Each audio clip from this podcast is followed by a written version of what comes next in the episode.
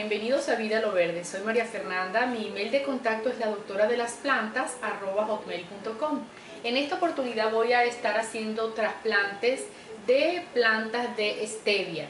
Su nombre científico es Stevia rogaudiana y fue descrita por Bertoni. Esta planta está siendo ampliamente cultivada y utilizada debido a su gran poder edulcorante tiene 200 a 300 veces mayor poder edulcorante que el azúcar de caña y otros azúcares. Pero lo interesante de ello es que no aporta calorías. Entonces eh, vamos a proceder a trabajar con estas plantitas de stevia. Es de la, planta es, o esta especie es de la familia de las asteraces, o las antiguamente conocidas como compuestas, las que vemos con una florecita que parece una pequeña margarita. Esas son las asteraces.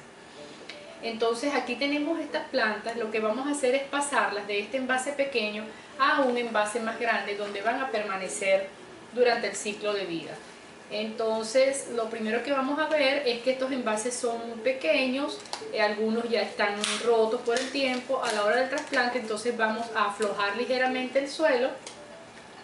Ya aquí he colocado en estos potes, les voy a hablar del sustrato, es un sustrato suelto trae algunos ah, maderas, otros compuestos orgánicos y lo he tomado de, esta, de este saco que dice un sustrato orgánico para suelo, em, eh, em, mantiene la humedad y tiene algunas otras características interesantes que pueden ver allí en el saco. Es una tierra orgánica para jardín.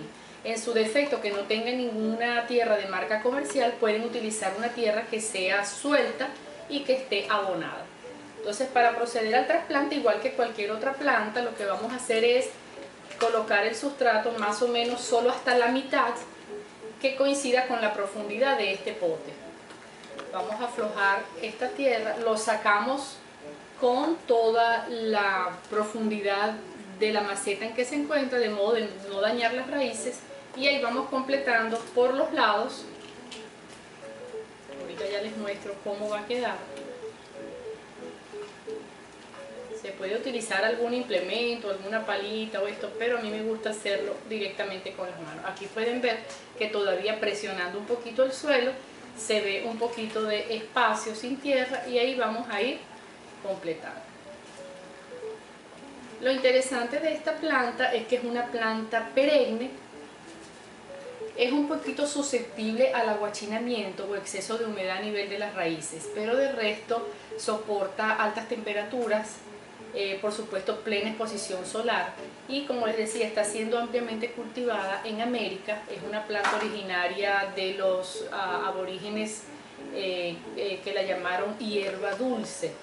Entonces, ¿qué vamos a hacer después del trasplante? Vamos a agregarle agua dejarla por un día o dos bajo cobertizo para que no reciba completa luz solar ya que puede ser afectada por el trasplante y a los 2-3 días vamos, lo que vamos a hacer es cortar, ya estas plantas están para cortar la parte apical. Eh, no sé si ya les he dicho que es una planta perenne, quiere decir que usted la siembra y va a ir obteniendo las hojitas para hacer té o para hacer infusión, para obtener ese elixir dulce que nos da la stevia y que no aporta calorías, es un hipoglicémico, se está indicando para obesidad para sobrepeso. Por lo tanto es una planta bien interesante. Yo espero que pueda cultivar stevia en su jardín o en su casa y estén pendientes porque les voy a dejar otros videos sobre esta interesante especie stevia rodoviana. Bueno, será hasta un próximo video. Gracias por el apoyo a mi canal y nos vemos muy pronto. Chao.